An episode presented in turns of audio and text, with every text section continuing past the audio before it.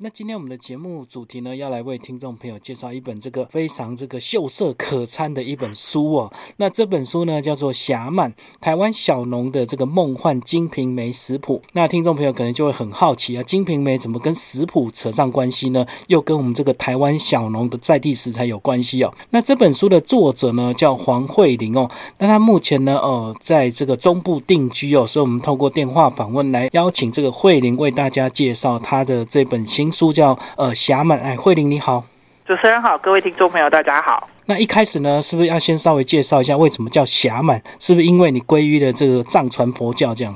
呃，对对对，因为侠满其实侠满人生，它完整的说法是佛教用语，是侠满人生人的身体。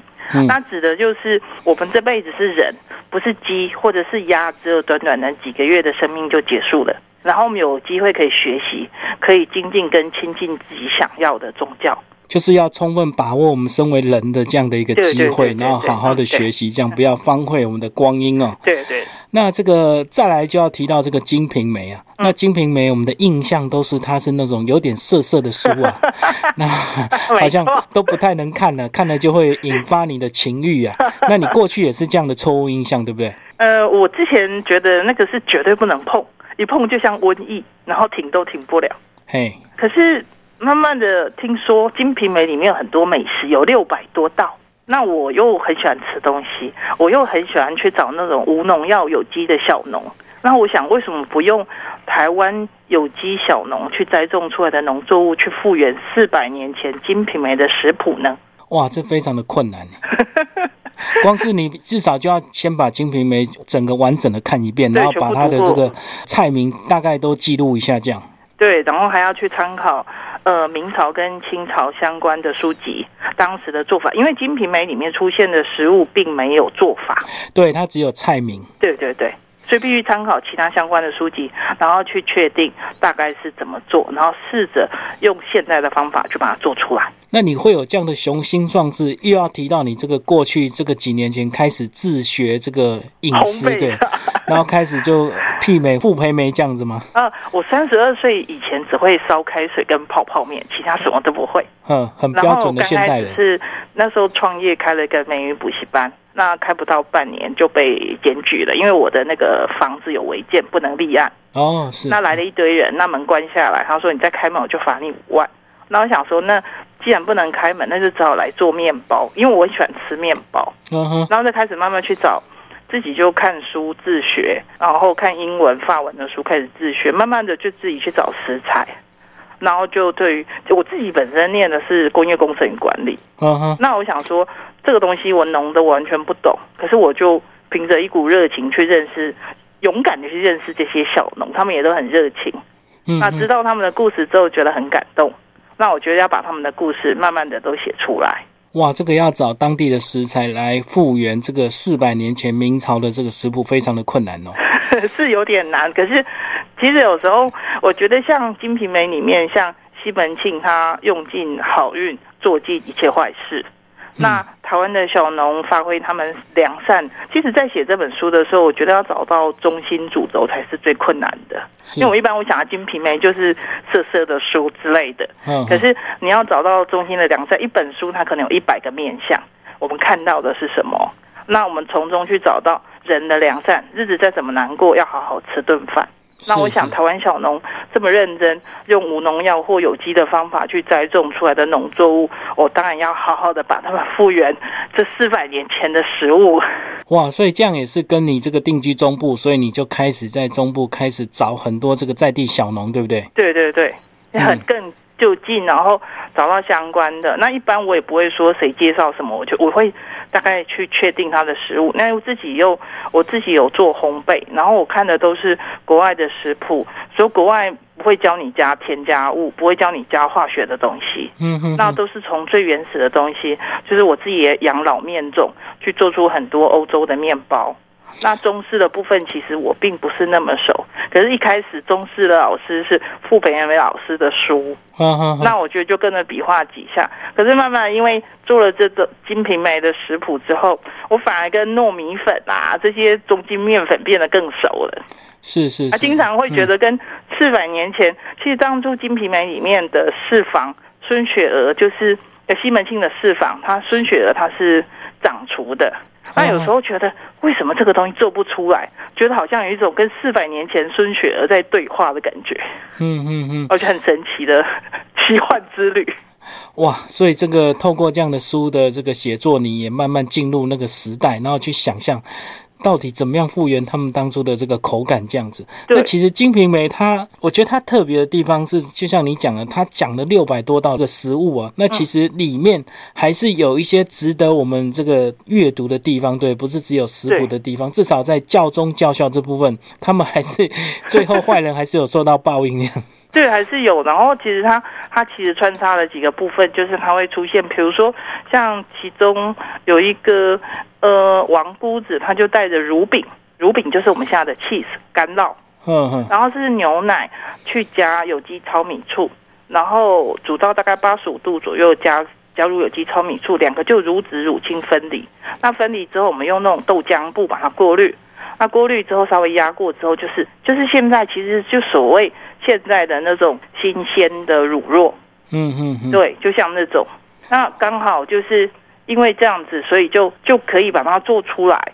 那从这里可以看到很多台湾的小农他怎么去养出这样的牛，然后去能够挤出什么样的 A 级的。牛奶之类的哇！你讲到乳饼，就讲到你这个开呃书本的这个第一个章节，就讲到钢联牧场，对不对？对对对。可是你一开始先跟我们讲讲，你在跟这个小农接触的时候，呃，是不是每个人都这么热情的、大方的接受，还是有些人会觉得怀疑你到底是不是这个嫡系派来的？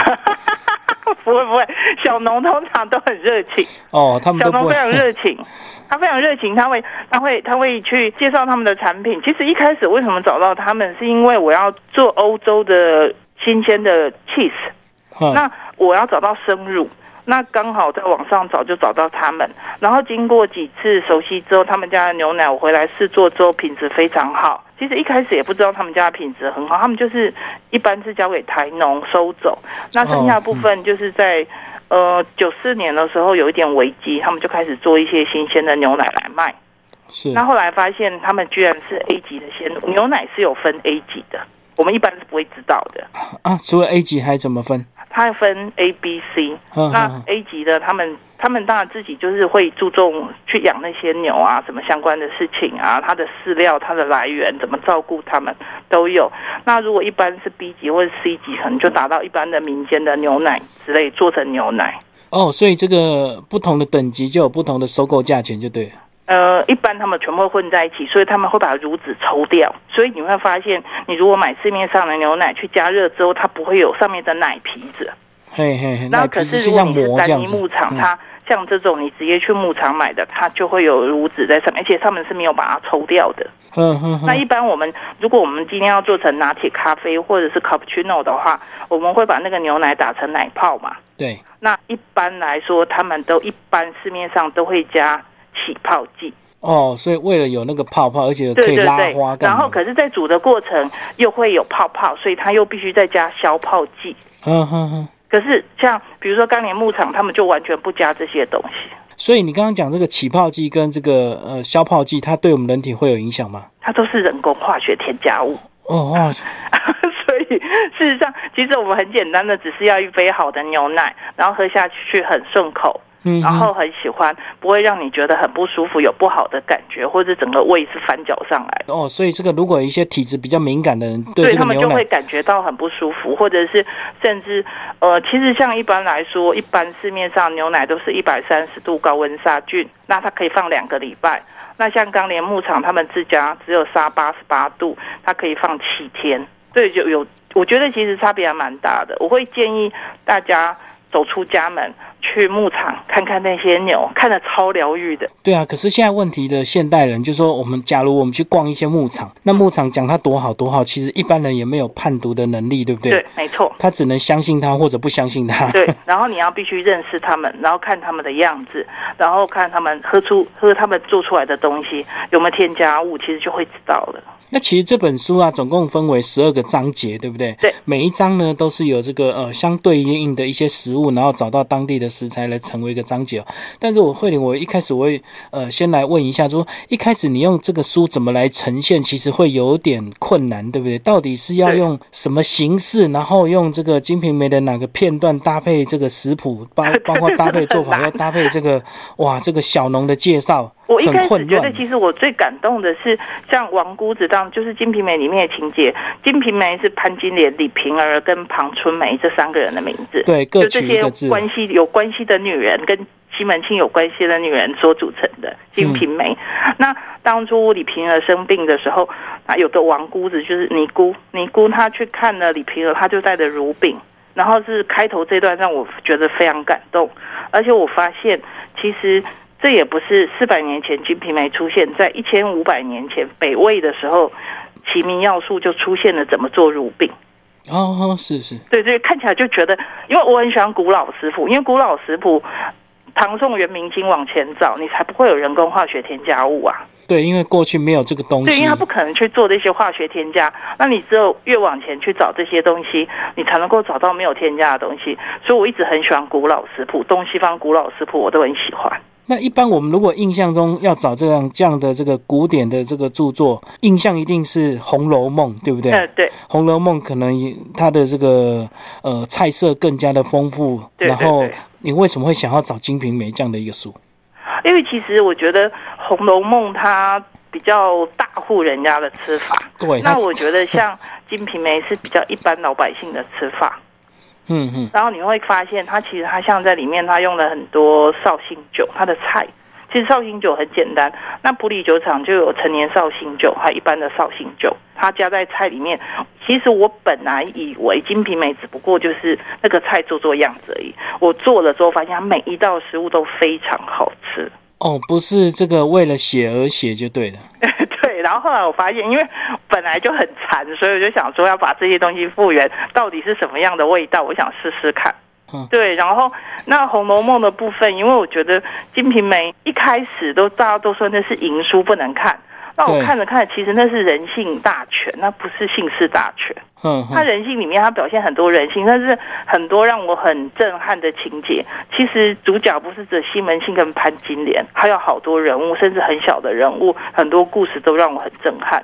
可是像一开始他出现王姑子，那中间西门庆他想要索取滋补的药百科，那还还问那个呃西域来的胡生。那因为明朝末年，他有很多那个色目人之类的，所以他想要拿到这个这个滋补的药，他希望还问，呃，胡生说可不可以给我药方，我可以继续吃下去。那 胡生就跟他说，这个要戒之啊，这个是王母传的方，所以我没有办法传给你。嗯嗯。那可是西门庆就在百科用完的时候，他就就死了。是是是，对，所以然后到最后的结果是到最后，呃，他的大房吴月娘，她在西门庆死的同时生下了他的一父子孝哥儿，那孝哥儿在十五年之后剃度出家，了结了西门大府的一切孽缘，就是替他爸爸赎罪。对对对对对。嗯，其实这个就是几个女人的这个故事，还写的还蛮精彩的哈。而且我觉得看我们这个古代这个书啊，所描述的这个菜色菜名啊，其实可能是我们这个很传统、很一般的这个食材，可是他们的名字就会取得特别的好听，对不对？像里面有一段，我这个就很很有特别注意到，叫王瓜拌金虾。嗯嗯嗯。哇，这个名字名字听起来就很富贵啊！黄瓜是黄瓜，是就黄瓜，然后虾金虾就是那个虾米啊，黑米啊，对黑米。然后我还特别为了想要学做虾米，我去澎湖一个网友，然后教我怎么做，然后去整个用晒干或者直接用烤箱烤都可以做出来。哦，所以虾米一般人家买现成的，你还自己去研究怎么把虾子变成虾米？只剩下十分之一呀，嗯，非常少。做到最后觉得天啊，花那么多时间在上面。可是它真的就完全不一样，它不腥，因为你挑过好的虾子，狗虾是，然后做出来的东西真的是完全不一样。而且这个虾仁是不是真的有人用漂白的方式让它看起来比较有卖相？这样有，还有听说有加硼砂之类的吧？哇，真的！所以有时候我们要自己好好去认识这些食材，然后其实做起来的东西，你不要有任何太多的添加物，其实做起来的东西都会非常的可口美味。嗯。嗯，其实里面这个除了这个食谱的这个引经据典的这个介绍追溯，包括带到这个台湾小龙，其实我觉得还有一个单元是蛮特别，就是杨妹妹说书时间。哇，你自己要把这个《金瓶梅》读得非常的透，然后再用你自己的方式把它呈现出来。对，因为我觉得一般人我们总是觉得好像西门庆可以一直威猛下去，到现在都没有死的感觉。嗯，可是实际上。他经过了这么多年，然后被多少人传颂过，被多少人说书过？那其实像我一开始没有看过《金瓶梅》的时候，我就大概就觉得就是西门庆跟潘金莲就这样，没有其他人。对，不知道其他，他原来是这么多这个小妾。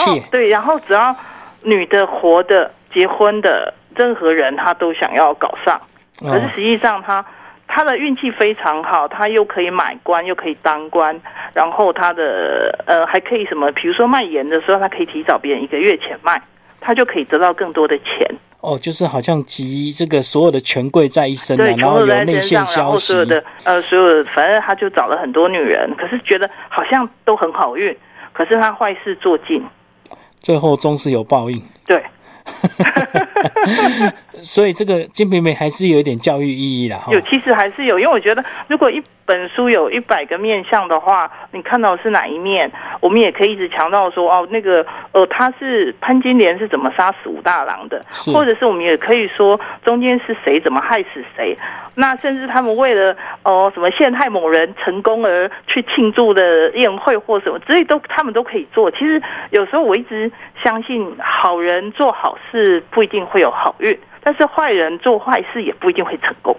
嗯嗯嗯，我我一直相信这件事情。哇，你有这么深刻的体悟，跟你这个后来又有这个信仰，这个藏传佛教应该也是有点关系哦。有，因为我觉得，其实如果我们这辈子很幸运的是一个人，我们不是饥或压几个月就被杀了的话，那我们应该好好运用我们这辈子人的身体，去好好的精进学习你想亲近的宗教，或者是你想学习的所有的东西。我觉得，就更简单的来说，就不只是藏传佛教。我觉得所有的自己想亲近的宗教都是可以，所以这个就是你书名叫“侠满”的意思。对对对，因为我觉得“侠满”是侠满人生人的身体。那《金瓶梅》里面所有是人的故事，人的一生，你可以选择善或恶，你要怎么做？那你也可以选择做不好的事情，可以选择做好的事情。只有发挥内心的良善，生命才能继续。其实它里面还有另外一个章节哦，也是蛮实用的，就是说我们的林桂玉中医师哦，他另外也有提供他的这个中医的一个角度啊。如果这些呃食材怎么样来结合我们当地，如果万一我们人体生病的时候，怎么样来运用？非常高兴我们邀请到作者慧玲，节目透过电话，因为他现在是定居呃这个中部哦。哎，慧玲好，嗨，主持人好，各位听众朋友大家好，我是王慧玲。现在是住在这个水里吗？我住在日月潭。哦，日月潭。对，我在这里做面包。哦，自己开店吗？呃，工作室。然后我的正业是美语补习班，就刚刚讲的那个被检举的那一个还在。然后副业就是做面包、采访小农。哦，所以因为这样的关系，能够让你去接触到很多当地的这个小农这样子哈。对对。那其实我刚刚有介绍到，你这本书还有个特色，就是有跟这个呃林桂玉中医师合作，他也有帮你在每个章节的后面都有做一些中医师的一些小提醒，来帮我们介绍一下为什么跟这个林桂玉中医师有这样的合作。因为《金瓶梅》里面西门庆是开生药铺。哎，对，那所以我觉得那跟中医有相关的情节，而且像李瓶儿还有像呃那个关哥儿，就是李瓶儿的儿子生病的时候，他们提到他们比如说用什么药方，然后都是中医的过程，他把脉的情节。嗯，那我希望可以跟中医师跨领域的合作。那我觉得既然这是一个人的一生的书，那如果说呃林桂玉中医师他能够帮忙处理，就是比如说他们很贴心的去注重。呃，女性跟孩童的保养，他会注意这种，也不会，他会讲到很多很细节，他在门诊的时候会发现的状况，那他会提醒大家该怎么做。嗯嗯。那当初呃，因为我做面包认识了林医师，所以我想说，我们就可以合作一下来做这样的东西。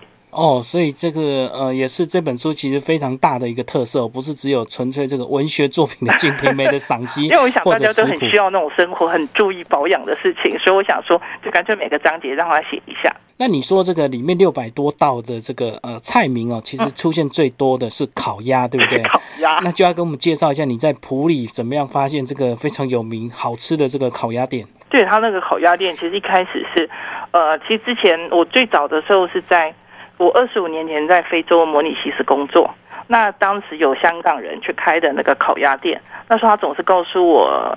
烤鸭要酥香，还要很很酥香才会好吃。那可是我从来没有看过他怎么做。可是那个烤鸭真的很好。那回到台湾之后，我几乎是只要哪里有烤鸭，我一定去吃。那在台北我也吃过，我之前在台北工作，然后也吃了不少，但是不会让我觉得记忆深刻，或者是还会一直想要回去吃的店。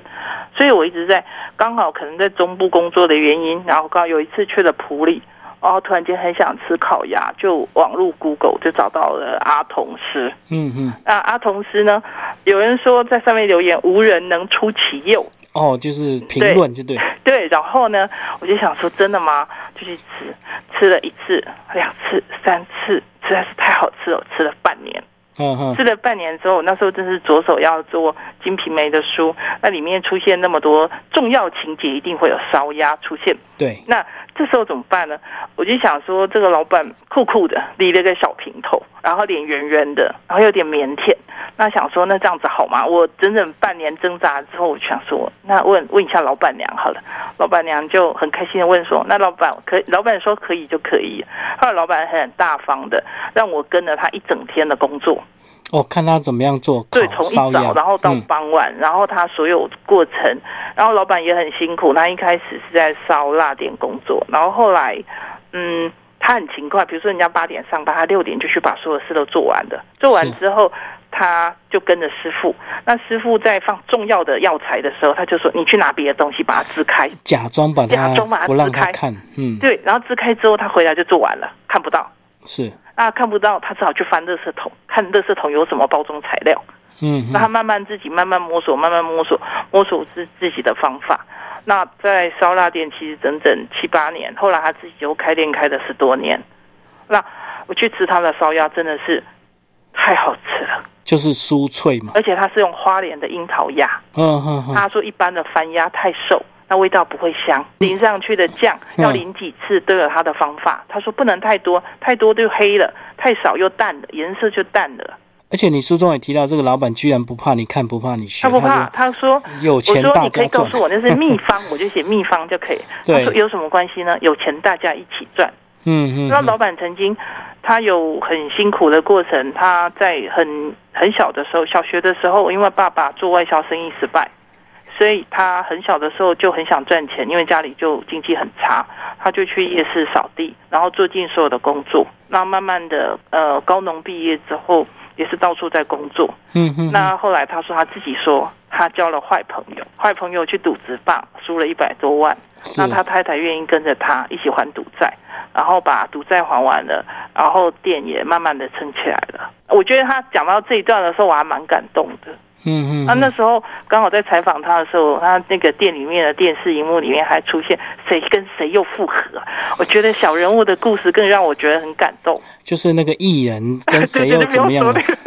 就一大堆这种，他们好像感情都当儿戏一样。对对对，然后我觉得反而听到他的故事，然后他很认真，然后坚持上他的岗位，然后他只用最很简单的调味料就把味道调出最好的方法，他不会去加那些乱七八糟的东西。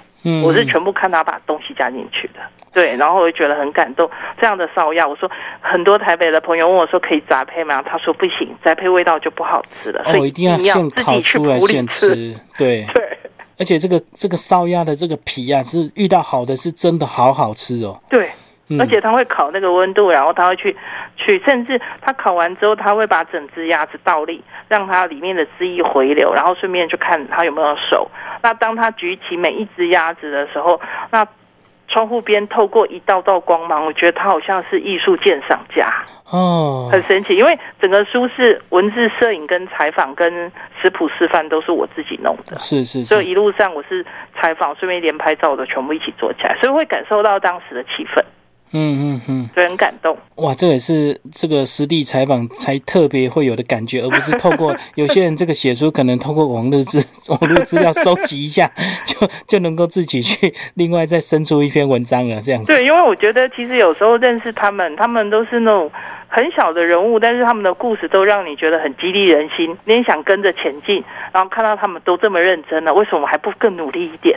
所以其实这个台湾真的是太多这个很努力的这个小农，那有一些可能是没有被报道，就比较没有名；啊，有些可能是已经很有名，可是因为我们不知道。对对。好，那我里面呢还有一个这个呃小农，我想要特别请你介绍我，因为我是第一次看到这个呃山药的种法，原来是种在水管里面。呃，斜种，因为它它会把那个土那样隆起来，有没有？因为它怕会淹水，淹水那个山药就泡烂了。是，那它就是比如说它土有点那种拱起来，然后斜种在上面大概三十度，用塑胶罐，那上面铺上粗坑、粗糠那些东西，那就他说最主要的是叶子要可以行光合作用，然后注意不要泡到水，然后这样子就好好照顾，所以他会把那个土弄得高高的。所以他用那个水管，第一个是这个怕淹水，再来是说就让这个长长的呃、山药顺着生长这样子。对对，可是并不是每一个都会照着管子长，还是会有那种弯弯曲曲的。然后里面还有提到这一家他们还收集这个丝瓜水。对，啊，我我我以为那个丝瓜水啊是这个呃商人做出来的那种那种合成的东西，想不到外面很是真的用多人都丝瓜稻。是他们是用合成，然后去杀菌灭菌，那就不是原来的样子了。嗯，那有些是调出来，可是他说他希望遵循老阿妈的做法，然后但是一个他是一个非常善良的苏先生是一个非常善良的人。那我认识他也也快七八年了。嗯，那之前他本来他是有机认证，可是后来因为有林田污染的问题，所以他的稻子就被污染了。哦，就那所以他很难过，嗯他十七八年的有机认证就被取消了。是是是那他说我还是要坚持友善农法，我没有我没有喷药，然后我用有机肥，然后不用嗯除草剂，啊、不用生长激素，这些都不用。他坚持用有坚持，他虽然不是有机认证，他是坚持用有友善农法、有机法的方法去耕种。嗯嗯嗯，我觉得其实这个都让人家很感动。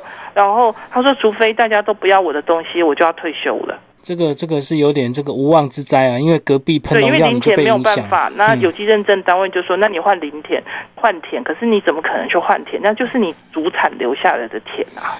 对啊，它不像是一台车子坏掉就再对，买一台那个很难啊。而且小农也不是说那么可以有那么大的财力，想换铁就换铁。嗯嗯嗯，对那其实里面有提到这个丝瓜水收集，然后还要静置一年呢。对它沉淀还要过滤，哇，那那丝瓜水的功用是真的就来当做化妆品吗？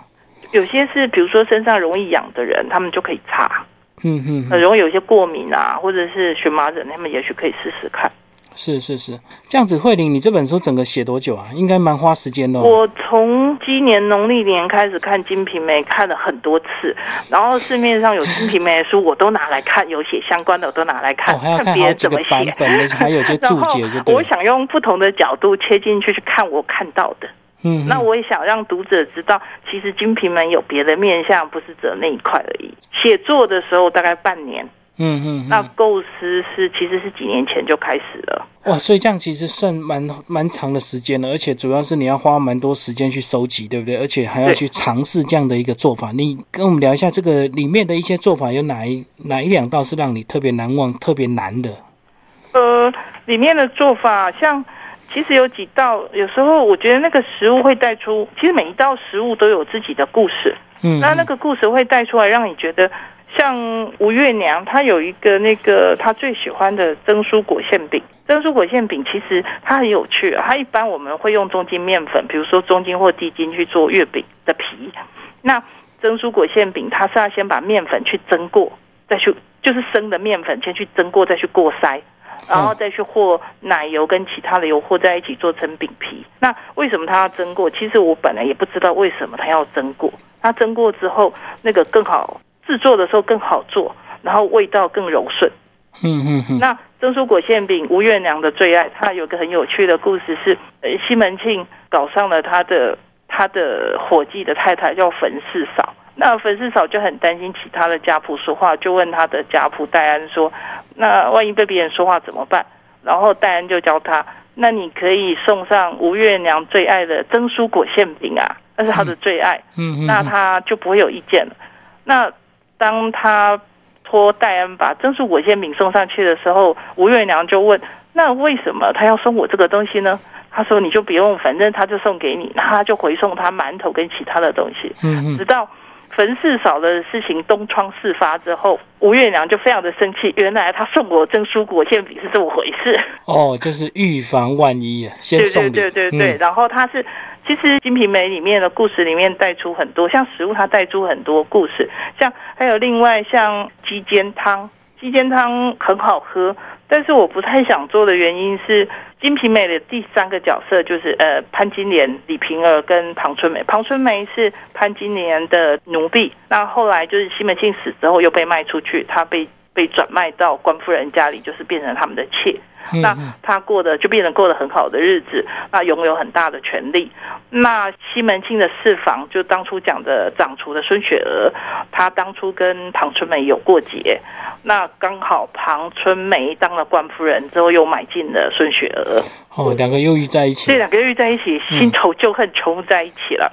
那他那时候就是，呃，他就说他他不舒服，他想吃鸡煎汤。那鸡煎汤是有两只小鸡，就是非常小的肉，非常的很嫩的鸡要去做来做出来的。嗯，那第一次做出来之后，好不容易做出来了，他又嫌那个东西不好，叫他做第二次。那又做了第二次，庞春梅又不满意，就就就把那个孙雪儿骂了一顿。那孙雪儿就觉得说啊，你现在是变大了还是怎么样？那其他奴婢又把这话传到庞春梅的耳里，他就更气，说要把他拖出去卖了，然后让他脱掉上衣，打三十大板，把他一定要把他指定让他迈进了妓院。嗯，那每次想到这道菜，想到这个故事，就有那种很难过，然后淡淡的哀愁在里面，所以就不会想再做鸡煎汤，哦，就是想到就会很就会觉得那种故事的情节会带进，然后会想到那整个的过程，会蛮难过的。所以这样子，金瓶梅这样看来看去，好像都是女人在为难女人，对不对？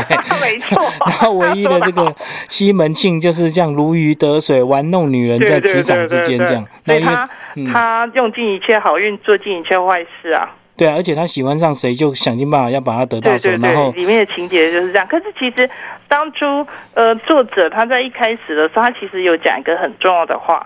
他说：“读《金瓶梅》哦，心生怜悯之心，菩萨也；生畏惧心者，君子也；生欢喜心者，为小人也；生效法心者，乃禽兽耳。奉劝世人勿为西门子后。哦，不要学他。对，所以其实他们是有警惕在里面。只是嗯，说后人怎么看这本书，你是要看他很乱七八糟的部分，还是要看他呃警惕你的部分？好，那我们今天介绍的是这个呃侠满台湾小农的梦幻金瓶梅食谱，作者是黄慧玲哦，现在正在跟我们的连线，然后是远足文化所出版。那这本书呢，这个呃听众朋友有兴趣可以找来阅读哦。呃，最后慧玲帮我们介绍一下你的这个呃粉丝专业好不好？食之真味，食之真味，食对物的食，知乎者也的知，真正的味道，食之真味。来跟我们介绍一下里面都分享什么内容？所有的食物啊，还有器具啊、面包啊，我喜欢的东西啊，就是你自己做面包这样子，做面包，然后我有拉陶，然后前一阵子去蒙古学马头琴，所以你现在会拉马头琴呃，练习中，哦。马头琴是二弦是不是？二弦对，那它跟二胡比较起来呢？呃，它声音比较像大提琴。可是难度是二胡比较难还是马头琴？呃，我其实我本来是看不懂乐谱的，然后硬着头皮觉得自己快五十岁了，应该去学自己想学的乐器。然后我又很喜欢马头琴的声音，哦，很低沉，很对对适合在对对对，蒙古大然后声音也。可以很远、很很辽阔，全部都有。可是我觉得二胡非常的难选，因为 因为它的把位根本就没有标记，只能看感觉，对不对老师有？偷偷帮我做了小标记在上面。